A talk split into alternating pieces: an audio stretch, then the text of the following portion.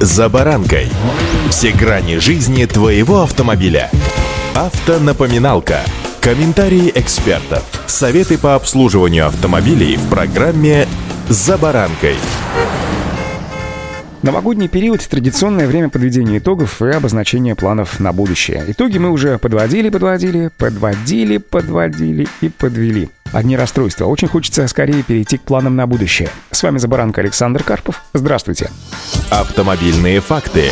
Ну вот, например, УАЗ заявил, что отказывается, что называется, хоронить Буханку и Хантер. Российский автопроизводитель выбрал концепцию, подразумевающую создание собственного продукта при активном участии иностранных партнеров. Таким образом, у Буханки есть возможность жить своей жизнью ровно столько, сколько она нужна будет покупателям, как и УАЗ Хантер. Это вообще легенда Ульяновского автомобильного завода, и избавляться от того, на что есть спрос, автопроизводитель вообще считает попросту нецелесообразно. А естественное замещение более современными продуктами, которые нужны клиентам, конечно, будет происходить происходить. На сегодняшний день уже завершена унификация кузова у модели УАЗ, у них у каждого своя ниша, свой клиент. Не хочу уходить далеко от наших отечественных легенд, поэтому продолжаю. В числе направлений развития КАМАЗа в будущем году возобновление производства магистрального тягача КАМАЗ-5491 и тяжелых самосвалов КАМАЗ поколения К5 на новой компонентной базе. Продолжится работа по разработке водородного транспорта, беспилотной техники, а также развитие линейки электрического транспорта и реализации других актуальных для нашей страны проектов. Ранее сообщалось, что КАМАЗ в будущем году планирует реализовать реализовать в нашей стране порядка 50 тысяч автомобилей и увеличить долю на рынке, которая в настоящее время находится на уровне 44%. Как отмечается, введение санкций больше всего повлияло на выпуск нового модельного ряда, который оказался более зависимым от зарубежных поставщиков, но к августу в компании решили трудности с поставками компонентов, до этого момента использовав складские помещения, тем самым не остановив производство. В последние месяцы ежемесячно КАМАЗ производит не менее 100-150 автомобилей поколения К4 и К5 соответственно.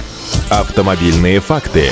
Проведена также масштабная работа по локализации компонентов, и с февраля будущего года планируется обеспечить полномасштабный выпуск грузовиков поколения К5 с использованием компонентов, вообще не зависящих от поставок из недружественных стран. В результате КАМАЗ намерен ежемесячно производить по 500 автомобилей поколения К5. Как ранее сообщал Автостат, в 2022 году КАМАЗ планирует сохранить производство грузовиков на уровне прошлогодних результатов, то есть не менее 44 тысяч автомобилей. По итогам 11 месяцев нынешнего, уходящего года с конвейера КАМАЗа сошло почти 40 тысяч грузовых автомобилей. Как отмечается, ключевым изменением в производстве грузовиков во второй половине уходящего года стала его переориентация на выпуск полноприводных автомобилей, в том числе и для государственного заказчика. Для выполнения заключенных контрактов компания задействовала все имеющиеся ресурсы, в том числе ввела на отдельных производствах вообще 12-часовую рабочую смену с двойной оплатой сверхурочной работы задействованному персоналу. В общем-то, не все так плохо, и перспективы вполне себе приятные. Удачи!